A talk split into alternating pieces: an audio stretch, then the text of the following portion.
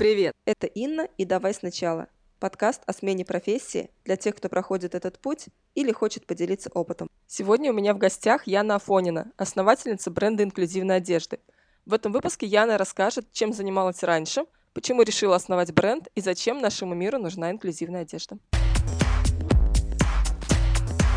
Яна, привет. Привет, привет. Рада тебя видеть. Я тоже очень рада тебя видеть и очень рада, что ты согласилась прийти мой подкаст и обсудить э, твой путь, рассказать о твоей истории. Я буду рада, если это будет кому-то полезным, и э, отвечу на все вопросы после выпуска, если кто-то захочет со мной пообщаться в личке или под постом, например. Класс, очень круто. Давай начнем с того, что ты расскажешь, чем ты занималась раньше, с чего ты начинала. Начинала я с того, что отучилась пять лет на юриста, у меня есть красный диплом, который лежит в шкафу и пока никак мне не пригодился ни разу. Но это, наверное, как-то повлияло на то, какой я человек сейчас, на мое окружение. Дальше я пошла в пиар и маркетинг. И всегда, когда я переходила на новую работу, это была какая-то новая работа. Я сначала была пиарщиком звезд местных. Совершенно случайно туда попала. Начала в этом развиваться, читать литературу, соцсети. Это было в 2014 году. Дальше я захотела стать маркетологом, хотя я вообще не имела представления, что это такое. Мне казалось, что это близко к пиару, но немножко круче, чем пиар. Я пришла на собеседование а, в один видеопродакшн, прошла его, хотя там была еще девочка, которая 15 лет работала в маркетинге ресторанного бренда. Я прошла туда и поняла, что я вообще не знала, куда я иду, и что это гораздо шире, и мне нужно будет еще заниматься SMM, настройкой рекламы, вот это вот все. Я думаю, господи, вся эта техническая сторона маркетинга меня вообще не привлекала. И поэтому как-то я решила немножко поменять все и стать creator ом. И началось все с baby-блога. Это портал для родителей, в котором я проработала довольно долго. Как я пришла? Просто я видела объявление в Фейсбуке. Мне очень нравится искать работу в Фейсбуке, потому что там классное описание вакансий. Ты сразу видишь человека, с которым ты будешь работать. И вот как-то я нашла Катю Карташову, мою будущую начальницу. Она классно описывала работу креатора рекламных спецпроектов. И я подумала, вот, оказывается, и так можно. Ты просто придумываешь идеи, тебе за это платят. И каждый раз это разные идеи. И все, я влюбилась в это. Прошла собеседование, прошла тестовые задания и, в общем-то, начала работать. Это было все до декрета, а потом случился декрет, и моя аутсорсинговая деятельность тоже по креативу. Что ты чувствовала вот в тот момент, когда ты видела, что вот сейчас я хочу перейти из пиара в маркетинг, а сейчас я хочу перейти из маркетинга в креатив? Было у тебя какое-то такое ощущение, за которым ты шла? Мне просто, наверное, становилось скучно уже. Не могу сейчас сказать, это было именно из-за специфики конкретного места работы или из-за области, в которой я работала. Мне кажется, все это в сумме. И я понимала, что мне скучно и хотелось чего-то другого чего-то большего. Поэтому я листала, листала разные объявления. Я не то, что даже выбирала область, скорее я выбирала вакансию, и потом уже понимала, что это другая область, и вот в этой области, значит, я и хочу. Интересный путь выбрать вакансию, потом понять, что это другая область. Мне кажется, это креаторское мышление проявляется. А были какие-то навыки, которые у тебя переходили из э, профессии в профессию? Скорее всего, это два навыка. Первое — это умение писать. В университете я еще работала журналистом в местной газете в Дубнинской. Ну, это, конечно, было ужасно, но по тем временам меня очень часто всех хвалили, ставили в пример. Вот у нас стажер так классно пишет.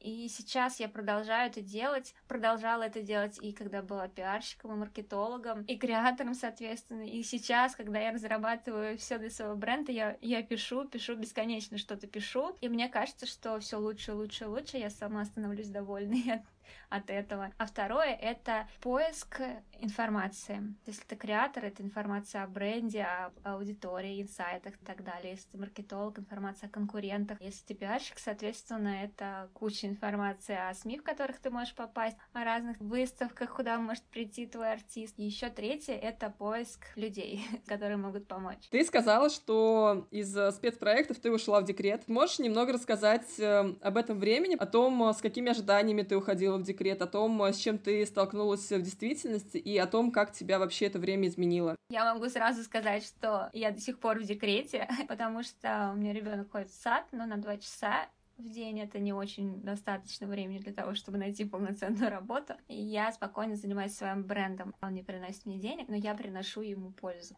А уходила я в декрет спецпроектов, да, юридически я как бы совсем ушла с работы, а не, не собиралась возвращаться. Я ушла и начала брать заказы фрилансерские разные, в том числе из бэби-блога я делала работу, писала статьи, помогала в разработке проектов первые 2-3 месяца у меня были заказы, но потом как-то все началось сходить на нет. Через 4 месяца я поняла, что у меня нет уже работы, я сижу в декрете с ребенком, а мне хочется работать. И я начала искать вакансии частичной занятостью. Так я вышла на московский комсомолец, съездила даже к ним в офис с ребенком. Я получила эту работу. Год-полтора, наверное, работала еще с ними. Очень в очень таком лайтовом режиме. В целом у меня загрузка получалась где-то 10 часов в неделю. Ожидания от декрета у меня были совершенно другие, надо тебе сказать. Я продумывала себе такие планы, просто гигантские. Придумала даже себе тег self-made декрет, что я буду вести блог, как супер успешная мама, которая во время декрета реализовала себя полностью и планировала монетизацию этого блога и вообще кучу разных активностей. Но в итоге почему-то это не случилось ты пришла к идее бренда, будучи в декрете. Эти истории, они как-то связаны между собой, или это абсолютно разные направления твоей жизни, просто тебя посетила такая идея, и ты поняла, что это может быть полезно людям? Да, мне кажется, что они связаны, но в том плане, что я сижу дома, у меня ребенок, у меня нет свободного времени, чтобы делать что-то руками и писать что-то, но у меня куча времени, чтобы думать о чем-то. Я вот думала, думала все это время и решила, что мне нужно придумать какое-то дело, которое бы позволило мне выйти из декрета. Ну, то есть я не хотела выходить на обычную работу а потому что я боюсь попасть в токсичный коллектив, и вот это все меня закрутит, работа по вечерам, по ночам, это все не, не мое, я поняла. И мне попался инкубатор Impact Hub, там была программа «Старт» первая, они так красиво расписывали, давайте приходите со своей идеей проекта социального, мы поможем вам его развить, это совершенно бесплатно. Я подумала, действительно, мне нужен социальный проект, импакт-проект, соответственно. Я начала придумывать. То есть у меня не было такого, что я всю жизнь мечтала чем-то заниматься, и надо было помочь этим заняться. Нет, я хотела делать что-то полезное, как, наверное, многие люди, но я абстрактно мечтала приносить пользу всему миру. Так это не сработало в моем случае. Я села и начала искать какую проблему я хочу решать и что я могу сделать уже прямо сейчас. Сначала я хотела пойти в сторону цели устойчивого развития, которые поставила ООН, присмотрела все эти 17 целей, и меня не то чтобы там никакая не зацепила, я просто хотела чего-то более комплексного. Мне очень понравилась концепция разнообразия и инклюзия. Поняла, что вот это мое матч у нас случился разнообразие. Это общество, которое принимает всех людей с их различиями, особенностями и признаками. То есть э, гендер, возраст, раса, религиозность, вообще все-все-все разные признаки, которые есть, они должны быть представлены в обществе. То есть общество без дискриминации. А инклюзия — это, соответственно, сделать так, чтобы каждый имел равный доступ ко всему, что есть в мире, что ему интересно, к образованию, к моде, к культуре, вообще ко всему. Оставалось только выбрать, что в рамках этой концепции я хочу делать. И я подумала, что мне интересно заниматься модой. Что я понимаю под инклюзией в моде, под инклюзивным дизайном? Это одежда не какая-то специальная для кого-то конкретно одного, а одежда, которую может надевать как можно большее количество человек. То есть она сконструирована так, что человеку с особыми потребностями в ней будет комфортно и выглядит так, что в ней будет круто себя чувствовать любой человек. Здесь, конечно, возникает вопрос, почему именно мода. Скажу честно, мне сложно на него ответить, потому что это что-то внутреннее. Мне нравится образ жизни, который связан с fashion. И я даже сейчас не про показы и не про глянец, а именно про выбор фактуры, материалов, про возможность видеть на людях то, что ты придумал. Ну это же классно. И мода еще это что-то глобальное. Я люблю ставить глобальные задачи, а мода это про каждого. То есть я не видела ни одного человека, который ходит без одежды. Можно менять мир и образ жизни каждого человека. Классно. Какие еще этапы тебе нужно пройти? Вот у тебя появилась идея, ты поняла, какую именно одежду ты хочешь сделать. Что дальше? Это хороший вопрос, потому что когда я поняла, что хочу делать одежду, я стала так посреди комнаты и думаешь, так, что же дальше? Сейчас я смотрю назад и понимаю, что все логично. Но когда ты стоишь перед этим путем, то ты не знаешь, что нужно делать. Что сделала я? начала с того, что записалась на консультацию к технологу, который отвечает за выбор ткани, лекала, это все такое. Я записала 30 вопросов, которые мне казались глупыми, я перед разговором даже не понимала отличия от ткани от трикотажа, что вот, например, вот это вот то, что тянется, это трикотаж, а не ткань. Я все называла тканями. А это разные способы производства. И я сейчас замечаю, что некоторые поставщики даже пишут ткани, хотя это трикотаж есть на самом деле. Поэтому я записалась на консультацию к технологу, я дала за это пять тысяч, и перед консультацией я сама еще много читала. Первое, что мне нужно было понять, определиться с тем, что я хочу производить, я подумала, что это будет футболка. И я читала, из чего ее делают, как ее делают, кто ее делает, на фабрике или в ателье, или просто швея надомница может ее шить самый главный инсайт, который меня посетил, что я уже и так много знаю. То есть она не раскрыла каких-то тайн, которые бы прям меня озарили. Она говорила практически то же самое, что я уже знала. Я поняла, что я уже не совсем самозванка, что я уже во всем этом. Это круто, на самом деле. Это меня очень подбодрило. Но я, меня не подбодрило то, что она мне ничего нового не сказала, и мне пришлось дальше рыть все это.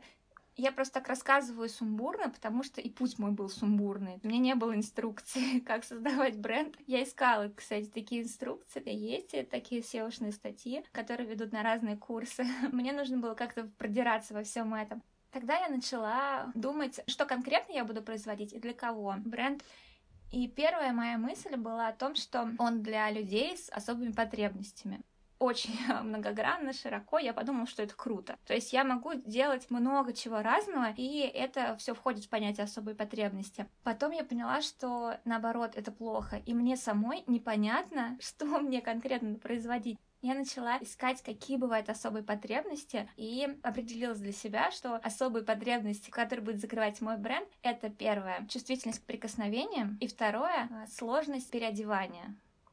Первое — это про кожу, про сенсорную чувствительность, про какие-то временные поражения кожи, например, ожоги. А второе — это про то, чтобы человек сам оделся, ребенок сам оделся, или человек, у которого спастика, который на инвалидной коляске. Это все про то, чтобы человек был самостоятельный, и чтобы он а, себя чувствовал уверенно. Вот два таких направления я выбрала. Мне стало очень спокойно, потому что когда я говорю с особыми потребностями, я понимаю, про какие конкретно потребности я говорю, и мне стало намного легче думать об ассортименте.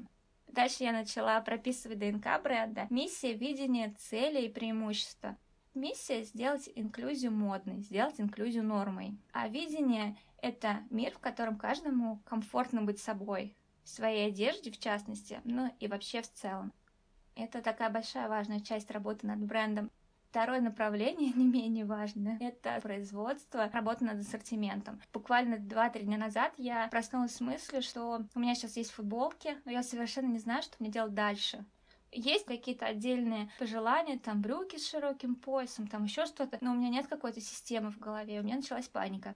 Тогда я села, открыла Keynote и создала три, четыре листочка, на которых написала название своих коллекций и начала накидывать туда образы. Теперь мне осталось найти дизайнера, который сделает вещи по моей концепции. Я поняла, что я очень структурный человек. Раньше я об этом даже не задумывалась. Я думала, что я креатор, такой мыслитель, раздраю меня в голове, но нет. Я составила финансовый план, он очень крутой, он очень понятный. Когда меняешь одну цифру, например, количество футболок, продаваемых в месяц, меняется абсолютно все. То есть я могу посчитать экономику на раз-два, грубо говоря. И это очень круто, это мне очень помогает. Мы сейчас с тобой уже поговорили про твой бренд. Пришло время перейти к его названию. Назови его, пожалуйста, во-первых, а во-вторых, э, расскажи о том, как оно появилось, что оно значит и почему ты выбрала именно его. Это название Йокла. Мне кажется, оно немного похоже на шведское чем-то. Мне очень нравится оно этим. А появился, ну, благодаря Варе, моей дочке. Она сейчас говорит не елка, а Йокла мне как-то запало в душу, я подумала, что это как раз про мой бренд. Он для разных людей. Он про разность, про непохожесть, в нем есть колючесть какая-то. В основе моего бренда лежит как раз концепция разнообразия и инклюзии. И мне очень хочется, чтобы Йокла стала нарицательным для образа жизни в стиле разнообразия и инклюзии. Я даже прописала себе это, э, что мой бренд про то, чтобы э, быть собой в разных ситуациях, но не бояться нового, новых традиций, новых привычек и новых впечатлений, впускать в свою жизнь новизну и новые одежды, соответственно. Вот это про это. И у меня еще есть такое желание масштабироваться дальше в другие страны, и поэтому мне кажется, что Йокла очень подходит для этого, что это круто. Я стала чувствовать себя чуть-чуть ближе к масштабированию. И мне очень радостно от того, что у него есть история. То есть, мне кажется, это прикольная история, когда тебе ребенок помог придумать имя для бренда. Очень круто. А нужна ли предпринимательская жилка, чтобы делать свой э, бренд? Только вчера я смотрела в Impact новый блог про внутренние гибкие качества предпринимателя. И там был этот вопрос про то, нужно ли родиться предпринимателем или можно им стать. Наш лектор очень круто сказал, что многие про это спорят, хотя уже давно доказано, что предприниматель предпринимателями не рождаются, а становятся. И я, да, я полностью с этим согласна и считаю, что если человек хотя бы задумывается о том, чтобы быть предпринимателем, значит, это уже, ну, не половина, ну, там, 20% успеха, потому что люди, которые даже не думают о том, что, чтобы им быть предпринимателями, вот, у них точно ничего не получится, потому что они не попробуют. А если ты встал на этот путь, то по-любому тебе будут попадаться какие-то знаки, какие-то новые возможности для того, чтобы ты это осуществил. Давай, наверное, сейчас перейдем к вопросу про краудфандинг, потому что я знаю, что ты а, собираешься выходить на сбор денег на запуск бренда. Расскажи, пожалуйста, немножечко об этом. А, я хочу пойти этим путем, потому что самое первое, у меня нет денег на инвестиции. Ну, это честно. Второе, это, конечно, для пиара, потому что я готовлю сейчас большой контентный блог. Запись подкаста, это тоже, я считаю, идет в плюс. И я очень рада, что я здесь и могу про это рассказать. Третье, самое важное в контексте всего бренда, это тестирование футболок. Сейчас у меня на руках есть одна футболка. Я честно говорю, что я не могу произвести больше для того, чтобы протестировать ее глобально. И поэтому я предлагаю людям, которые захотят поучаствовать, стать сосоздателями моей первой коллекции. У меня будет лот не просто купить футболку, а купить футболку и протестировать ее, испытать. Я придумала название этому. То есть я называла всегда это тест-драйв. Ну, тест-драйв это как бы понятно, понятно, но не про то. И я придумала тест-дресс. И по-русски можно это писать, и вообще круто-круто. У меня даже будет анкета испытателя. Моя задача сделать так, чтобы эта футболка была приятная каждой коже. Если она не будет приятной, то, соответственно, я не выполнил свою задачу, а просто производить очередные футболки у меня нет цели, потому что их и так много. Знаешь, еще я хочу тебе признаться в том, что в моем бренде пока больше бренда, чем фэшена. Это, конечно, грустно, потому что прежде всего это одежда. Я хочу компенсировать это тем, что найду очень крутого специалиста, который будет вместе со мной делать рок-н-ролл в мире фэшена, и мы сделаем классные коллекции, вот прям про Йоклу, в которых людям будет классно жить, просыпаться по утрам, либо идти спасать мир, либо лежать на диване, чтобы у каждого был выбор. Чем он хочет заниматься, пусть тем и занимается, но чтобы ему было комфортно в этом. Я хочу, чтобы инклюзивная одежда стала обычной, чтобы человек не задумывался, купить ее или она мне не подойдет по каким-то причинам. Я буду стараться, чтобы каждая вещь подходила как можно большему количеству человек. И у меня сначала была мысль в названии бренда добавить бренд адаптивной одежды. Но потом я поняла, что это не про меня. Адаптивное немножко это про разделение. Я не хочу разделять. Я хочу, чтобы люди чувствовали себя классно и чувствовали себя в обществе, все вместе. Слушая тебя, у меня возникла такая мысль, что Йокла, по сути, объединяет э, людей, сохраняя их индивидуальность. Да, да, это круто. То есть, с одной стороны, все вместе, с другой стороны, каждый остается собой. Это мне надо записать. Я люблю такие мысли разные. Это очень круто. Спасибо. Пожалуйста. Я хотела бы немного поговорить про другие бренды, которые работают над похожими идеями. Как ты к ним относишься? То есть ты их э, рассматриваешь именно как конкурентов или как э, партнеров? И как ты вообще планируешь в дальнейшем выстраивать общение с ними существование в одном э, пространстве, в одном поле. Про конкурентов я могу сказать следующее. Они есть, но, как ты правильно спросила, я не считаю их конкурентами не потому, что я круче там или еще что-то, а потому что я считаю, что мы делаем одно общее дело. Мы делаем инклюзивную одежду. Каждый по-разному, у каждого своя концепция. Но мне кажется, что только объединившись, можно этот пласт сдвинуть. Просто сейчас люди поднимают под инклюзивной одеждой только особую одежду для людей с особенностями. То есть они не думают о том, что ее можно носить каждому. И нужно менять парадигму, картину мира, чтобы люди повернулись в сторону этой одежды, и тоже она их заинтересовала. И это важно с двух сторон. Первое, если будет больше аудитория у бренда, он будет более устойчивым, соответственно, будет больше больше заказов, меньше себестоимость, и вещи будут меньше стоить, и они могут быть доступны большему количеству человек. И второе, люди с особыми потребностями не хотят ничего особого. Они хотят обычную одежду, они хотят, чтобы их считали обычными. Это про достоинство и уважение людей. Ну, то есть мне кажется, что в этом плане в коммуникации нужно менять. Один человек, даже там такой талантливый человек, как я, не сможет это сделать.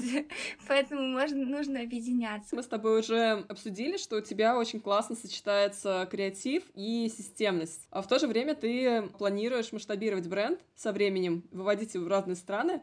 Соответственно, работа над брендом станет э, еще больше. Вот как ты думаешь, придется ли тебе в какой-то момент принимать решение, что делегировать, системность или креатив? И если да, то что ты будешь делегировать? Это очень тяжелый вопрос. Но я про это не думаю. Я думала про делегирование, но не в таком ключе. Я бы хотела, наверное, выбрать какой-то гибрид между этим. Для того, чтобы масштабироваться, конечно, мне нужно построить систему, которая будет работать все будет у меня уходить сюда. А дальше уже, когда у меня будет команда, которая будет со мной классной, и мне, с которым будет комфортно, тогда я буду подключаться к креативу. Но мне кажется, когда ты строишь бизнес большой, особенно мирового масштаба, то тут уже нужно быть человеком бизнеса больше, чем креатива. Ну, может быть, тебе удастся все это совмещать и действительно быть таким идейным лидером и уже делегировать все тактические моменты. Да, и, ну, я буду пробовать разные варианты. Возможно, есть что-то, что ты хотела бы сказать о своем э, пути, о своем бренде, о каких-то еще аспектах, которые связаны с твоей историей, но о чем я не спросила. Мне кажется, что я уже много всего наговорила, и кажется, что это все выглядит очень э, путанно. А если ты так не думаешь, то это круто. Если люди так не подумают потом, то это здорово. И вообще, я очень хотела бы сказать всем людям, что круто, когда ты находишь такое дело. У меня, как только выдается свободная минутка, я иду э, либо редактировать свой текст, либо смотреть какие-то новые ткани, трикотажи, либо еще что-то. И это для меня такой показатель. И когда меня спрашивают, почему ты этим занимаешься, потому что я не могу ничем другим заниматься сейчас. Вот все, я сижу, и вот это вот мое.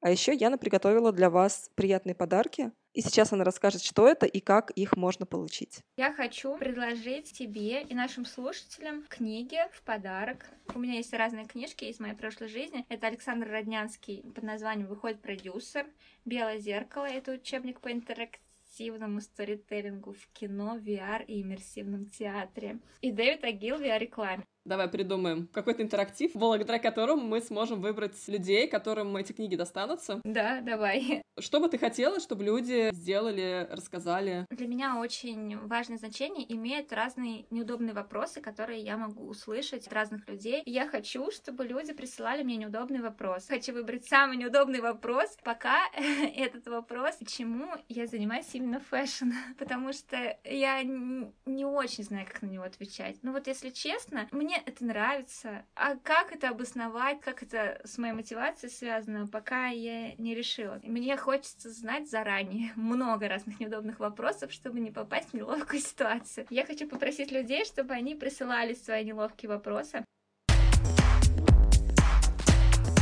Чтобы Яна могла выбрать победителей и решить, кому же достанутся книги, давайте сделаем так. До 17 октября пишите посты в соцсетях, в Фейсбуке или в Инстаграме Отмечайте меня, отмечайте Яну и задавайте свои неудобные вопросы. Затем Яна выберет победителей и отправит вам книги.